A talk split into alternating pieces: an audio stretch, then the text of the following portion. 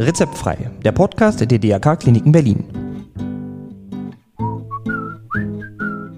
Heute, wie behandle ich eigentlich Adipositas?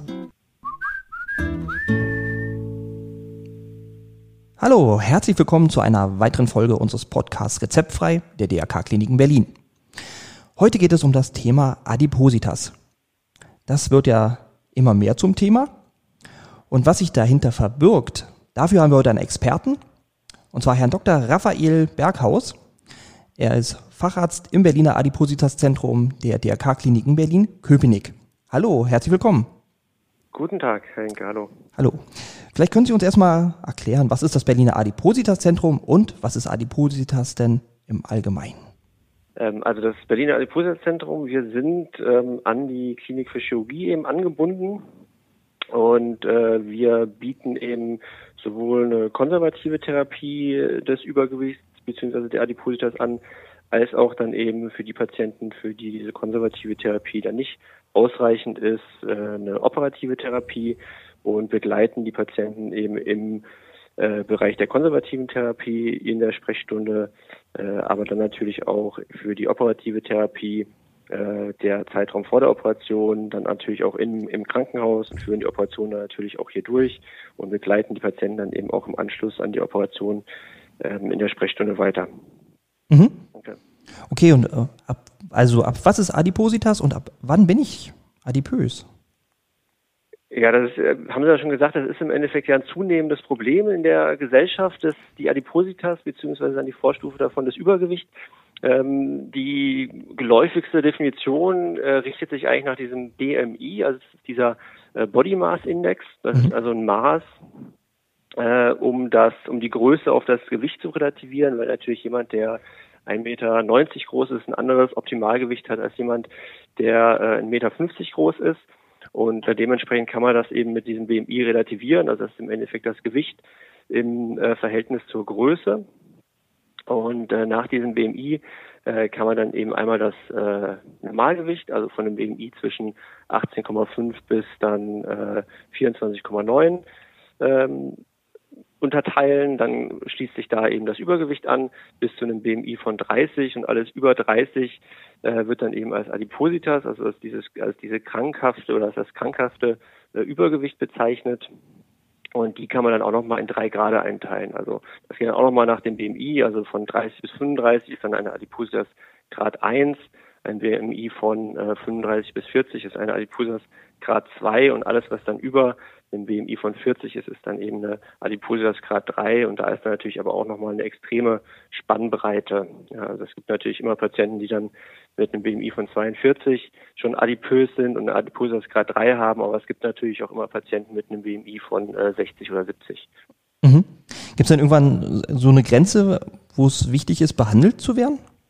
Also wann sagt man so, Genau, im Endeffekt, man sollte natürlich schon auch Übergewicht behandeln. Also sowohl ähm, im Endeffekt, darum gibt es ja diese Einteilung, also der Sinn von dieser Einteilung und auch gerade von diesen drei Adipositas-Graden ist ja, ähm, dass man das Risiko für die Begleiterkrankungen so ein bisschen abschätzen kann. Also das ist ja auch das Hauptproblem bei dem Übergewicht. Ne? Das ist ja auch immer so ein bisschen so ein Missverhältnis von dem, was aus medizinischer Sicht an dem Übergewicht das Problem ist und äh, das, was auch ja, ein Großteil von der Bevölkerung im Endeffekt eigentlich nur als Problem sieht. Also viele, gerade auch nicht Betroffene, sehen eben gar nicht, dass mit diesem Übergewicht äh, sich viele Patienten nicht nur einfach irgendwie unwohl fühlen, äh, sich nicht mehr so gerne in Gesellschaft äh, begeben und äh, einfach nicht mehr so mobil sind, sondern eben, dass damit auch die Begleiterkrankungen äh, deutlich zunehmen. Ja? Und darum kann man das eben auch einteilen, weil umso höher eben dieses Adipositas Grad ist, umso höher ist dann auch das Risiko, dass man Begleiterkrankungen entwickelt. Hm. Genau, und da gibt es im Endeffekt nämlich eine ganze, eine ganze Reihe an Begleiterkrankungen, die inzwischen nachweislich eben mit diesem, mit dieser Adipositas zusammenhängen. Und natürlich auch das Übergewicht sollte man schon behandeln. Also auch das ähm, äh, sollte schon mit einer konservativen Therapie, also sprich eine Ernährungstherapie und eine Bewegungstherapie äh, angegangen werden. Mhm. Sie haben ja gerade schon erwähnt, Begleiterkrankungen. Also was, was könnte mich erwarten, wenn ich adipös bin? Ja, es gibt ja so die Klassiker im Endeffekt äh, an Begleiterkrankungen, die mit dem Übergewicht äh, assoziiert sind, also wo es auch eben sehr, sehr gute Daten zu gibt und es sehr gut belegt ist. Das ist vor allem so ein Bluthochdruck, also diese arterielle Hypertonie, mhm. dann die Zuckerkrankheit, also Diabetes, Ähm, das sind so die zwei Klassiker und dann natürlich daraus, gerade wenn beides besteht und wenn das auch eben über viele Jahre besteht und dann gegebenenfalls auch nicht gut eingestellt ist, dann führt das eben langfristig gesehen zu einer ähm, ja, Zerstörung oder nicht Zerstörung, aber zumindest zum Angriff vom ganzen Gefäßsystem. Also das ganze Gefäßsystem im Körper kann dann eben dadurch oder darunter leiden. Also es geht äh, um die Beingefäße, die Herzgefäße, die Nierengefäße, die Halsgefäße. Und wenn es eben dazu dann kommt, dann kann sich eben so eine Arteriosklerose entwickeln und daraus dann wiederum äh, können dann eben weitere Folgeerkrankungen entstehen. Also sowas wie eine, wie eine POVK, das ist so eine Schaufensterkrankheit, wenn man alle 20 Meter oder so wieder stehen bleiben muss, weil man eben Schmerzen in den Beinen hat. Mhm. Oder eben auch so eine Verkalkung von den Nierengefäßen, woraus dann äh, eine Dialysepflichtigkeit oder so eine Niereninsuffizienz entstehen kann. Das kann dann eben auch so weit gehen, dass man dann an die Blutwäsche muss.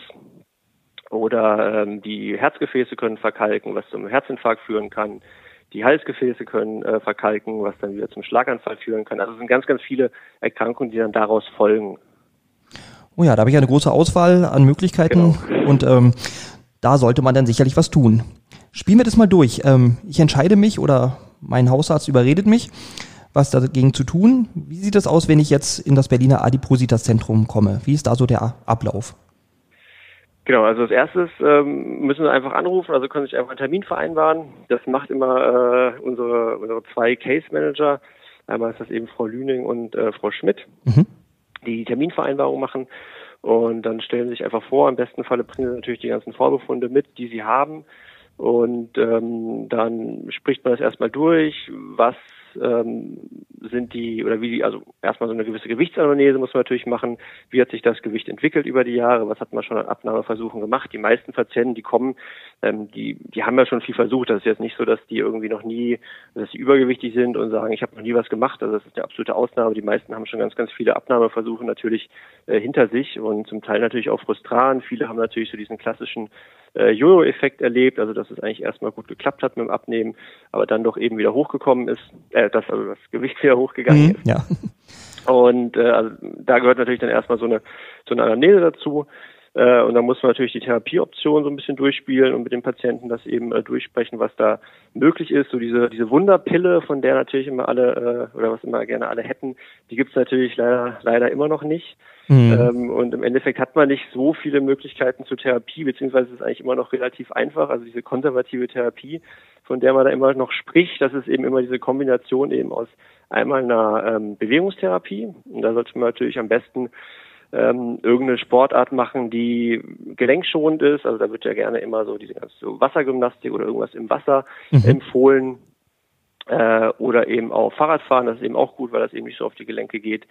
Ja, sollte auf jeden Fall also im besten Falle eine Ausdauersportart sein und die Empfehlungen sind ungefähr so 150 Minuten Sport pro Woche, wenn es darum geht, dass man wirklich abnimmt, also Gewicht verlieren möchte und äh, das dann eben in Begleitung von einer äh, Ernährungstherapie, die über mindestens sechs Monate absolviert werden sollte. Mhm. Das sind so die ersten zwei, das sind so die, die wichtigen und das dritte oder die dritte Säule, von der man da auch gerne spricht, ist so eine Verhaltensmodifikation oder eine Verhaltenstherapie, mhm. ähm, dass man einfach lernt, so ein bisschen so, ja, ich denke mal, das kennt jeder, dass wenn man irgendwie Stress hat, dass man doch eher zur Schokolade greift oder wenn man abends vorm Fernseher sitzt, doch nochmal zur Chipstüte und dass man da dann irgendwie so Mittel und Wege findet, wie man das vielleicht vermeidet und dann da irgendwie andere Wege zum, zum Stressabbau eben äh, äh, findet. Mhm.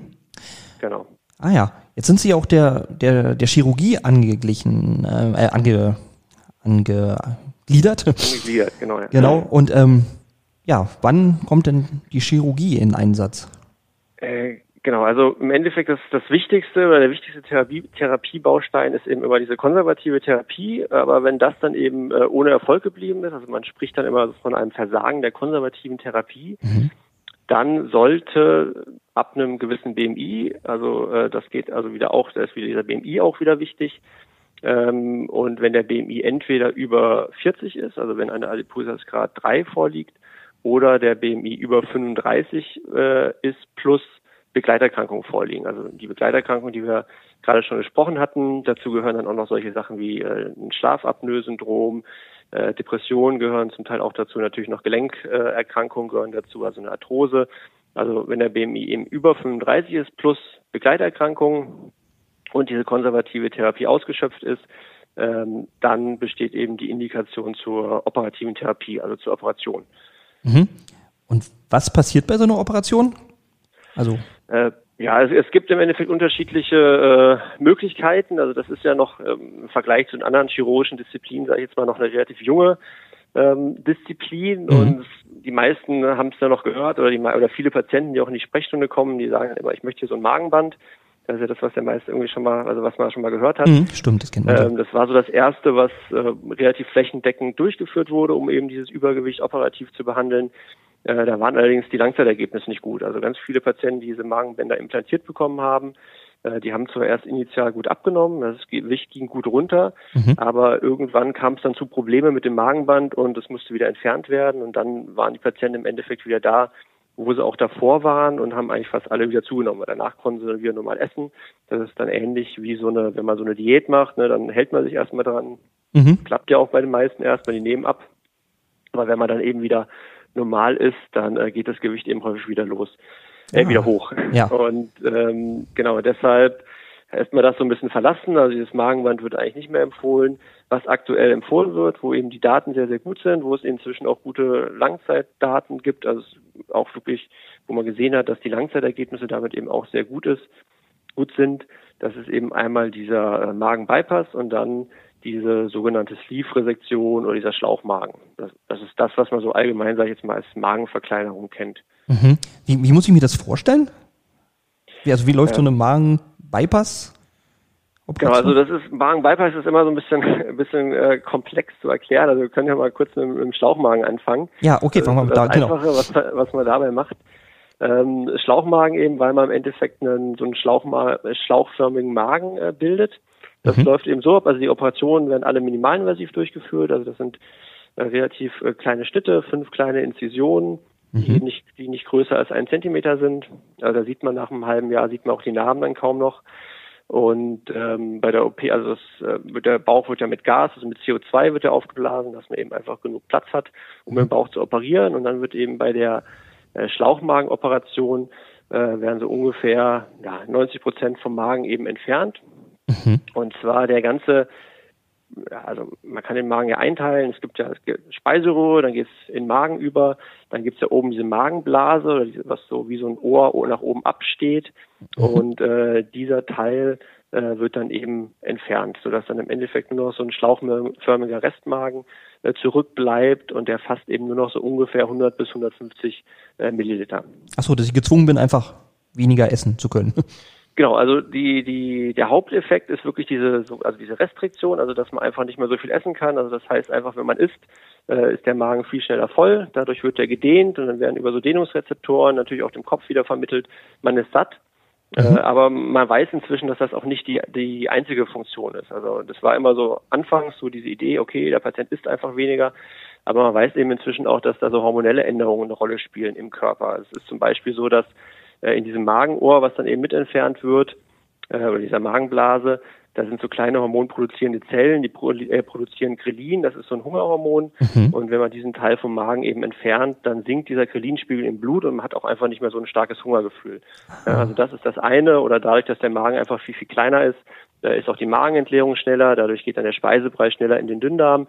Und damit äh, hat der Patient dann auch ein schnelleres und langanhaltenderes äh, Sättigungsgefühl. Also es ist sehr viel ist natürlich diese Restriktion, also einfach, dass man weniger Kalorien natürlich auf sich nimmt, äh, aufnimmt, aber das ist eben nicht die äh, einzige Funktion von dieser Operation. Also es finden eben auch so hormonelle Umstellungen eine Rolle, die da auch ganz entscheidend sind, ah. was den langfristigen Erfolg äh, bringen.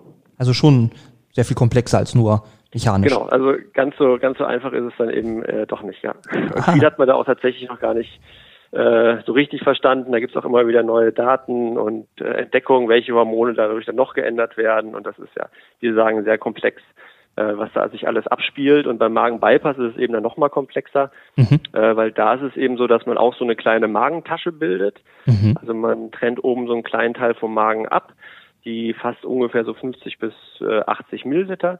Und dann äh, misst man vom Dünndarm, also sie haben ja, kommt ja, also Speiseröhre, dann kommt der Magen, dann kommt der Zwölffingerdarm und dann kommt der Dünndarm. Mhm. Und dann misst man vom Dünndarm nochmal äh, 70 Zentimeter ab, durchtrennt den Dünndarm an der Stelle und näht dann die Dünndarmschlinge oben an den äh, Restmagen wieder an. und macht dann unten auch noch mal eine Verbindung, sodass der Speisebrei dann eben nicht mehr diesen Weg geht, Speiseröhre, Magen, Zwölffingerdarm, sondern geht eben in diesen kleinen Restmagen und von da geht es dann weiter in den Dünndarm.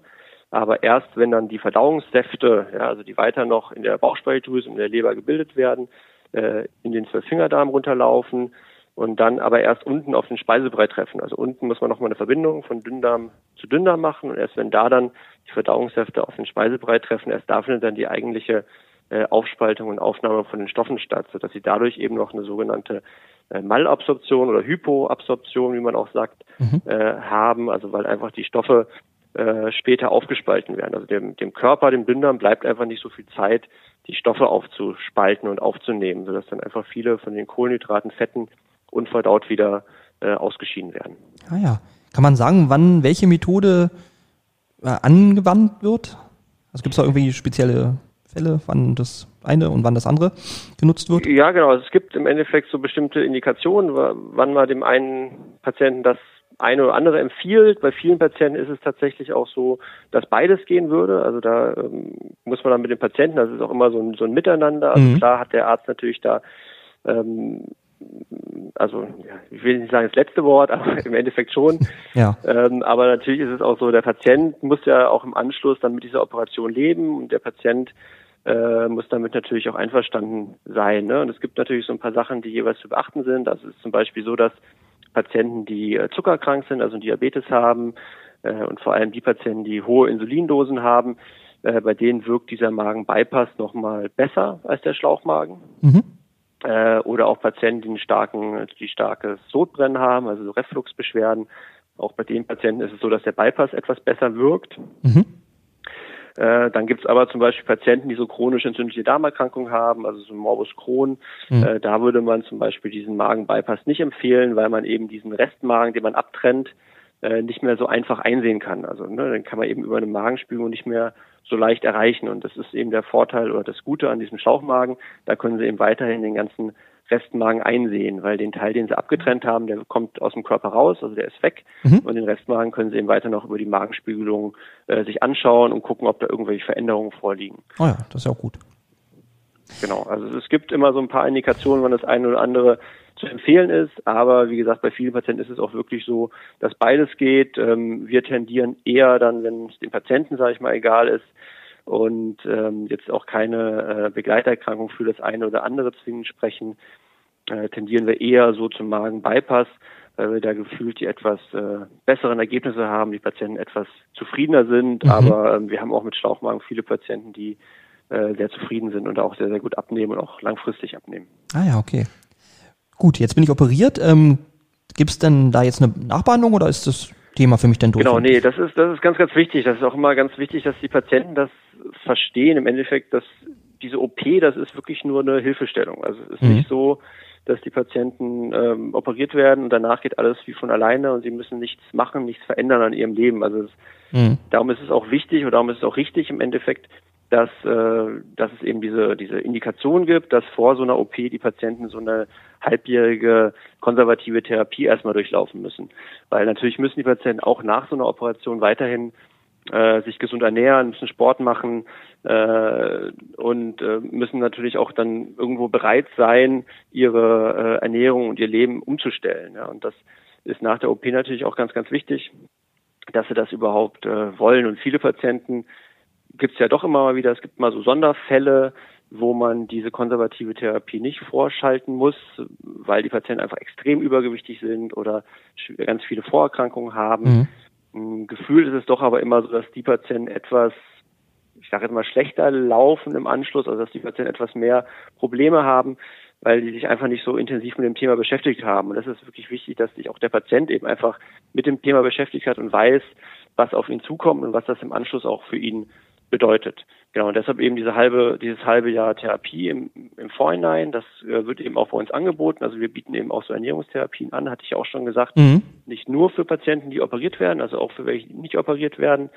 Äh, aber natürlich für die, die operiert werden, ist natürlich dann der Fokus immer so ein bisschen mehr natürlich schon mal auf der äh, Operation, also gerade eben auch was den Zeitraum danach dann betrifft. Deshalb ist es eben auch wichtig, dass die Patienten dann im äh, Anschluss an die Operation äh, engmaschig angebunden sind, weil sie natürlich ihre Ernährung umstellen müssen und wir handhaben das so, dass die Patienten einmal zum Fäden ziehen, so ungefähr zehn Tage nach der Operation in die Sprechstunde kommen und da auch immer noch mal ein Gespräch mit dem äh, Ernährungsberater haben. Und dann haben sie nach sechs Wochen nochmal, also sechs Wochen nach der OP, nochmal einen Termin in der Sprechstunde, wo dann eben auch immer noch mal ein Gespräch mit dem Ernährungsberater und eben auch mit dem Arzt ist. Und dann nach drei Monaten, nach sechs Monaten, nach neun Monaten, nach zwölf Monaten, also dann im ersten Jahr immer dreimonatlich, mhm. dann im zweiten Jahr äh, halbjährlich, also sprich dann nach 18 Monaten nochmal und dann nach 24 Monaten. Und nach zwei Jahren äh, ist es dann so, dass die Patienten sich immer noch mal einmal jährlich vorstellen oder wenn irgendwelche Beschwerden auftreten. Da muss man aber sagen, es gibt auch immer viele Patienten, die denen es einfach sehr gut geht, die keine Beschwerden haben und die sich dann auch nicht mehr nicht mehr melden oder wo der Hausarzt dann die äh, Nachbetreuung weiter übernimmt. Mhm. Also es ist auf jeden Fall ein langwieriges Projekt, nicht von heute genau, auf morgen gemacht. Es ist, es ist wirklich ein langwieriges Projekt und es ist ähm, deshalb binden sich da also, ja, so, so, also ich wollte jetzt gerade sagen, dass, über, dass deshalb sich viele Kliniken das nicht so ans Bein binden wollen. Das ist natürlich nicht ganz richtig, aber deshalb äh, machen das nicht so viele Kliniken, sagen wir mal so, mhm. weil das eben doch wirklich aufwendig ist. Also sowohl der äh, der Zeitraum vor der Operation, wo doch wirklich äh, recht viel investiert werden muss, als dann eben auch an die äh, für die Nachsorge, zumal auch diese ganze Nachsorge äh, dass wir kriegen dafür auch kein Geld von der Krankenkasse oder sowas, dadurch, dass das dadurch, dass wir kein MVZ haben oder ähnliches, äh, mhm. ist das quasi eine, so eine Service-Sprechstunde. Also wir äh, können das immer nicht abrechnen. Oh, aber das ist ja dann besonders schön, besonders toll. Also. Genau, ja. Genau, okay. Informationsmaterial finde ich wahrscheinlich auf der Webseite Berliner Adipositas Zentrum? Äh, genau, da ist relativ viel Informationsmaterial, ja. Okay, super. Denn an der Stelle bedanke ich mich recht herzlich. Weitere Informationen finden Sie dann in den Show Notes. Da können Sie, ähm, wie gesagt, weitere Informationen über das ganze Prozedere erfahren. Vielen Dank, Herr Dr. Berghaus. Ich bedanke mich bei Ihnen. Und wir freuen uns zur nächsten Folge von Rezeptfrei.